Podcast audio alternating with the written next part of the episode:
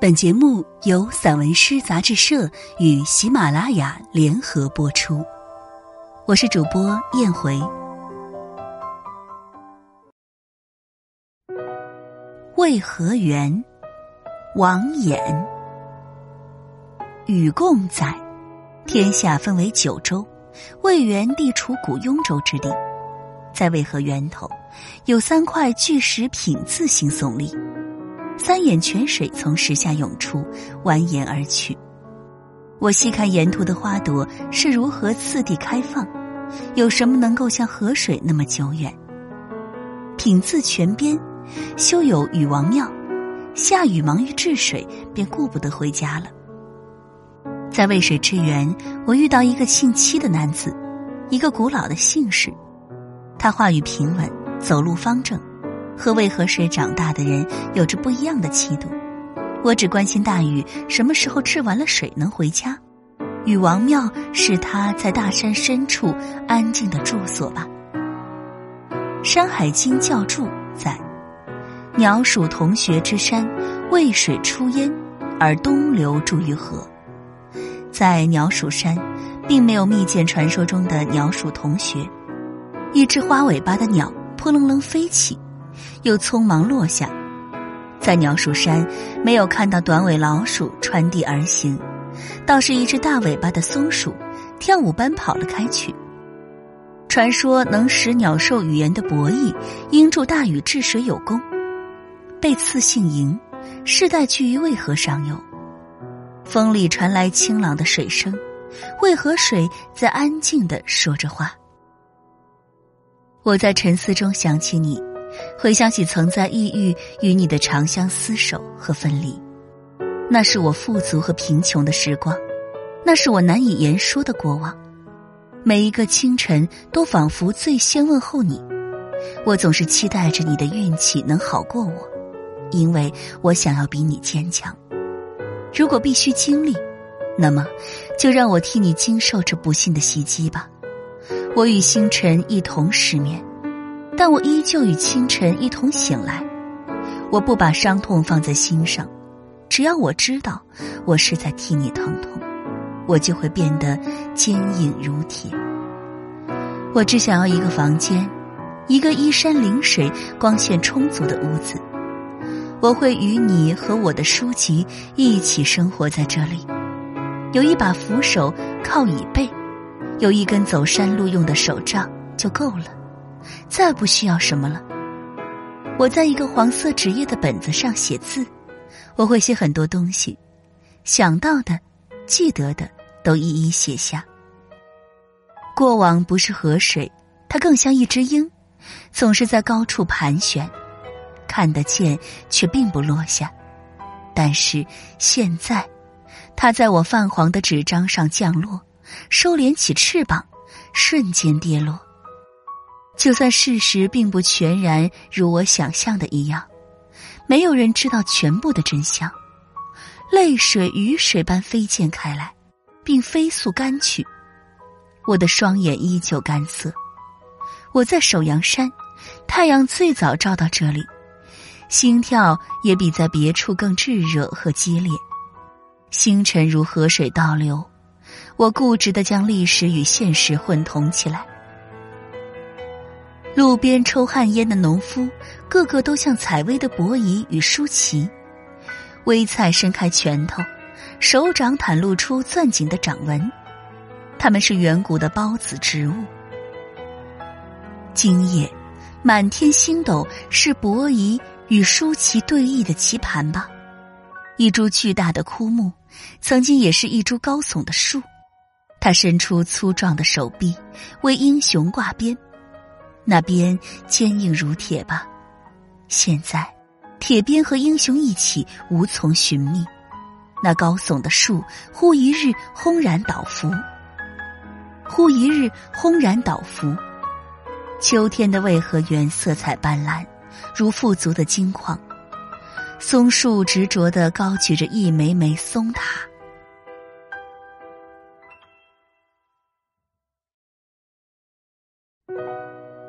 一捧摸子泉水，老人说，前来求子的女子摸出石头生女儿，摸到青蛙生儿子。我曾经备受父亲宠爱，现在父亲在地下长眠多年了，但他纳入了我的记忆，便永远存在。死亡是件微不足道的事情，不用被放在心上，如同手中阅读的长卷，读毕了就翻一篇过去。死亡不能改变事物分毫。想起曾经我怀孕时保胎，因为恐惧和受惊辗转难眠，唯有他可以给我安慰。平淡无奇的言语，只要是他说出来的，就是我的药。这么多年，他都是我的药。是的，我只要在他的身边，就可以治愈。他平静而庄严的来来去去。仿佛一切都有条不紊，他并不在意。可是我尽力严肃的活着，把它当成我唯一的宗教。我被庄严感彻底攫住了。那些在首阳山度过的日日夜夜，山高水长，植被葱茏。清晨，我听到河水变得宽厚，低沉的嗓音。我一如既往沉浸在晨曦渲染的淡漠中，我没有注意到底有多少只不同的鸟一道起飞，它们咕哝着不同的叫声，对着森林，对着低矮的灌木，还有那些开放的和含苞待放的花朵。像往常一样，我的目光被渐渐变得明亮的光线吸引，有一道门，穿过这扇石门。一条名叫渭水的大河就从这里启程，他脚步徐缓，向着人们走来。我不知道我有没有惊叫出声，我听到晨曦翻倒的声音，接着天就大亮了。渭河水一步一步向前移动，它穿过难以形容的孤寂，只是偶尔发出颤巍巍的响声。这里有一座又一座的山。山是一道一道的门，每经过一座山，为何便壮大一截？再经过一座山，它就再壮大一截。当我再次从睡意朦胧中醒来，忽然看到眼前天光大亮，这是一个凉爽而明亮的季节。为何在不知不觉中步入壮年，一下子挣脱大山的手，冲出峡谷，浩浩荡荡？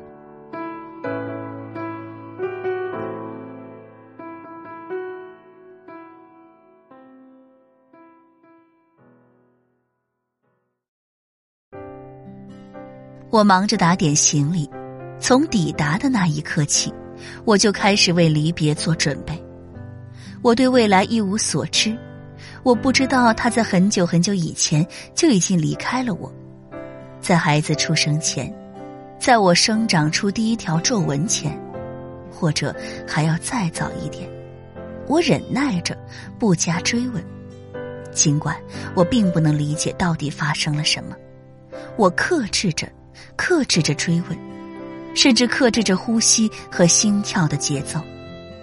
那是我最后一次看到他，在夜晚到来时，我总是喋喋不休的对着他说个不停。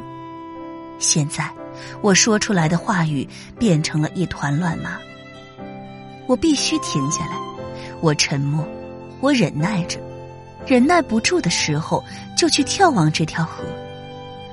为何水在月光落下时发出压抑的嘶吼，拱着背，跳起身来，转过弯，消失在我的目光里，如同你，你也是这样毅然决然离开我的视线。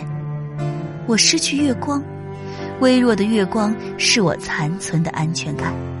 现在，我陷入无边的黑暗中，四周寂静。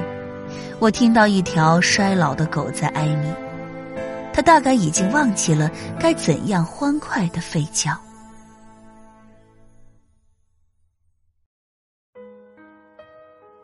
渭源，渭源，渭水之源。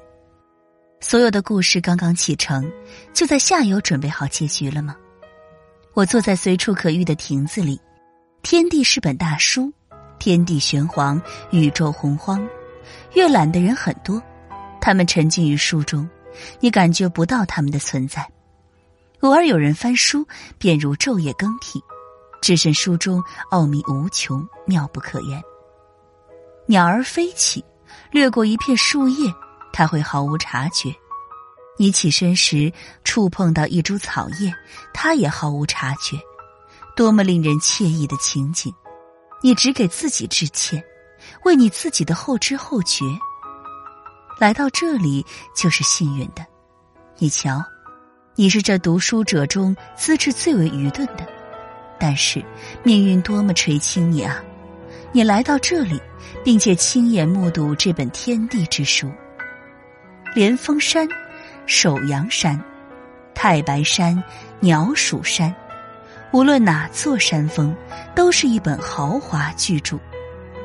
随意途经的人都有可能有着最为古老的心事，没有人感到吃惊，也没有人拒绝我伸出的手。每一个途经的人都是体面的，如同每一只鸟儿飞翔的姿态，都轻盈的无可挑剔。我在这里得出这样的结论。每条路都是篆书或者甲骨文的笔画，我与书者可能是同一类人。我读懂了笔画，每一个拐弯处都是狂欢的节日。面前是三条不同的道路，沿每一条路走去，你会看到不同的字，代表不同的意义。星星不再对着我龇牙咧嘴，他们眨巴着眼睛，一切都会顺遂人心愿吗？有一个写诗的人来过这里之后，用最古老的农具楼或寺当了笔名。他想要在笔下种出什么？文字如果是种子，它会长成什么样子？它们又有什么意义？一切皆有来历，一切皆会结果。静待清风袭来，花开花落。我修剪着我的记忆，修剪着我的认知。并不任由他们被命运之神混淆，他们必须慢慢流淌，并日渐流入大海。道路清晰，目的明确。我没有注意到周围的境况，不知道未来会面临什么，可我清楚的知道目的地，那是我们的约定，在整个世界中只有它无可更改，永远在未来守候着。你存在，就是我的大海。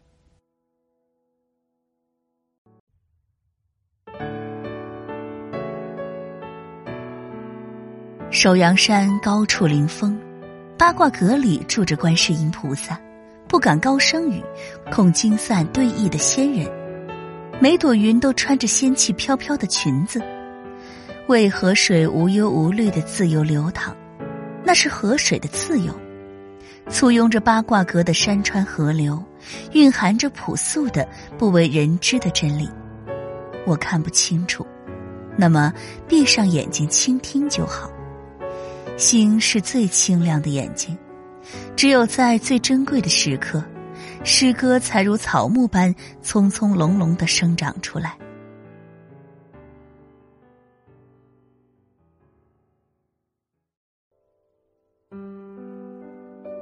一个人的记忆多得数不胜数，失去是我该收获的。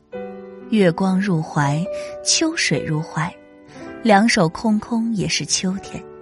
一条狗在叫，临近黎明时，有一只公鸡啼鸣起来。之后我再次熟睡。山峰凝视不动，树木发出生长的气息。我不停的和自己对话。每一件事物都在我的身体里生长变化，我不告诉别人，无人知道我与从前有所不同。我沉默，从夏商周到元明清，任由身体里改朝换代。我只跟自己对话。我坐在这里融化了一般，从日出到日落，时光停止，夕阳的余晖和我一起等待着你。用一条河的心跳等待着你的到来。首阳山，一整座山让我感到饥饿。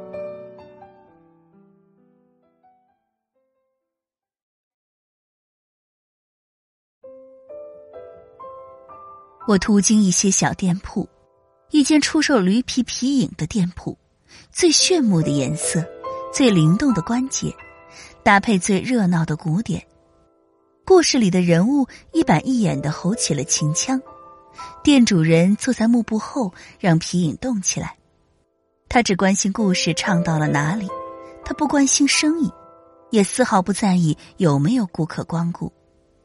一间画廊。巨大的桌子临位和摆放，店里出售的却是油画。画布上斑驳的颜色像是打翻了的调色盘。一只悄悄走过墙角的猫，让店里的油画变得静谧、深沉而治愈。再走过一间店，却是个卖土特产的，店里弥漫着中药材的香气。在渭水河畔。花木顺理成章的优雅生长，当归、党参、贝母、柴胡、甘草，仿佛高声念诵这些植物的名字，就可治愈病痛。水里有蝌蚪，水果有核，如同我有一颗惴惴不安的心。远处，蓝屿铁路如一道高悬的彩虹划过天际。每当列车经过。你都能感受到大地激烈的心跳。如果可以，静静的在这里生活上十年、二十年，在这里，生活是可以治愈的。什么都没有发生，又像是什么都发生过了似的。瞧，我的炉子又开始冒烟，我要煮饭了。可惜，我从来都不是个干家务活的高手。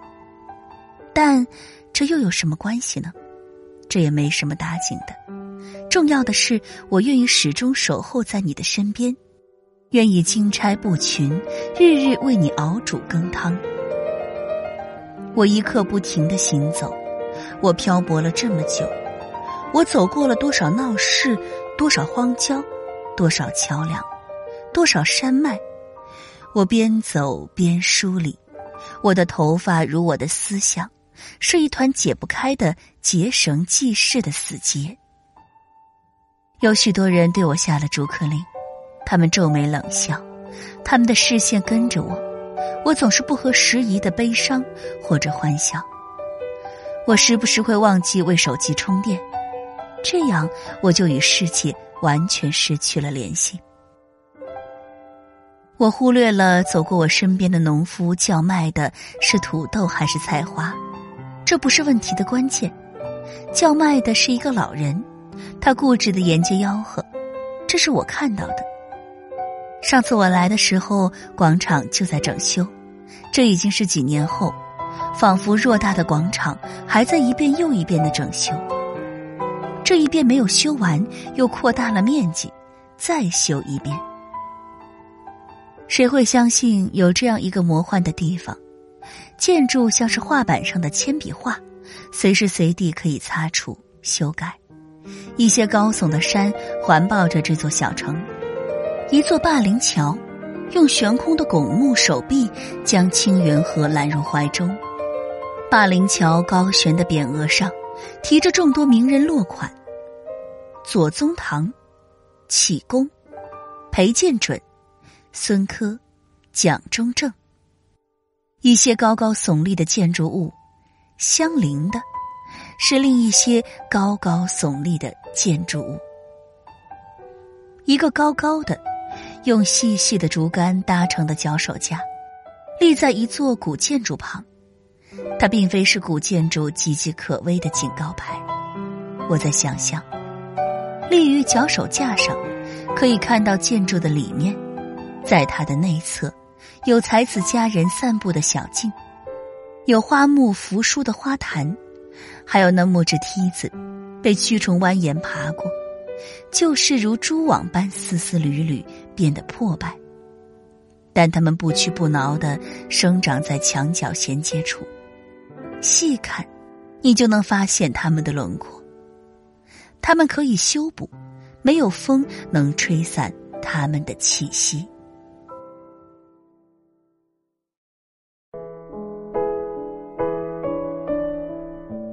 远处，秦长城在我的目光里渐渐变得同样高耸，青砖雷垛，像是永远没有倒塌的危险。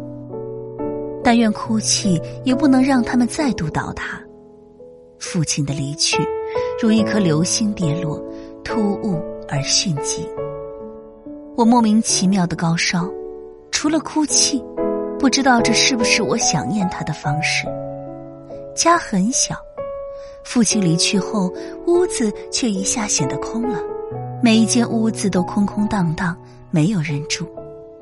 从年头一直到岁末，一年又一年的岁末，在魏源，随便看到一间老屋子，仿佛都是这样。